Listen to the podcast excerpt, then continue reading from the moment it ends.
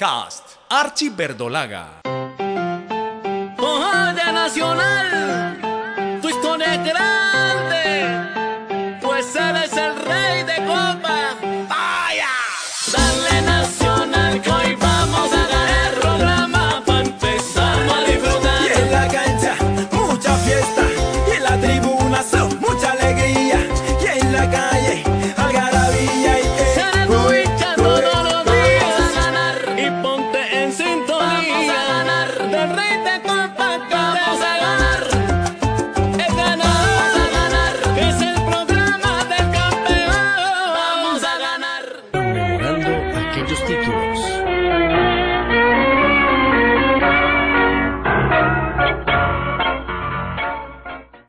Título de 1954.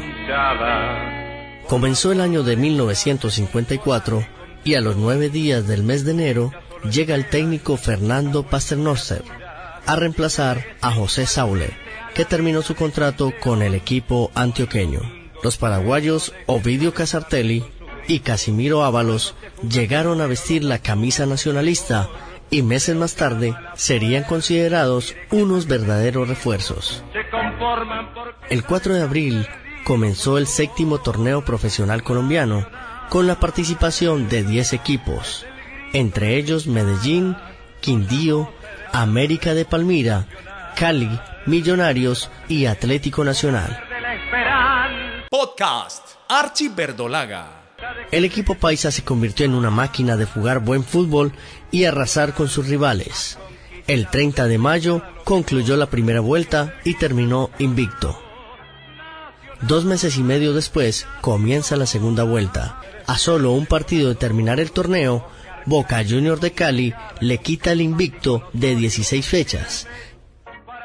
Atlético Nacional se coronó campeón el 10 de octubre y siendo así el primer equipo paisa en no tener la primera estrella, llenó de orgullo al pueblo antioqueño. Conducido por el técnico Fernando Paternoster y la nómina que alcanzó esta hazaña en este día fue Gabriel Mejía, Hernán Echeverry, Tomasito Rodríguez, Icali Chiocalle, Ovidio Casartelli, Julio Eliezer Terra, Domingo Alberto Pepe, Hugo Yepes, Carlos Alfredo Mosquera, Humberto Turrón Álvarez y Casimiro Ábalos. El árbitro fue el señor Alfredo Cueso. Podcast. Los números del Atlético Nacional fueron excelentes. De 18 partidos jugados, ganó 14, empató 3 y solo perdió 1. Obtuvo el goleador con Carlos Gambina con 21 tantos. Atlético Nacional le cogió 6 puntos al segundo, quien fue el Quindío, y 7 puntos al compañero de patio, el Independiente Medellín, quien quedó en tercer puesto. Así fue como Atlético Nacional obtuvo su primera estrella y dio comienzo a su larga trayectoria de títulos y éxitos en el torneo colombiano y en los diferentes torneos suramericanos. quiere que salgas vencido, se conforman porque saben que has perdido con honor. Nacional. Podcast Archie Verdolaga. Vamos a ganar.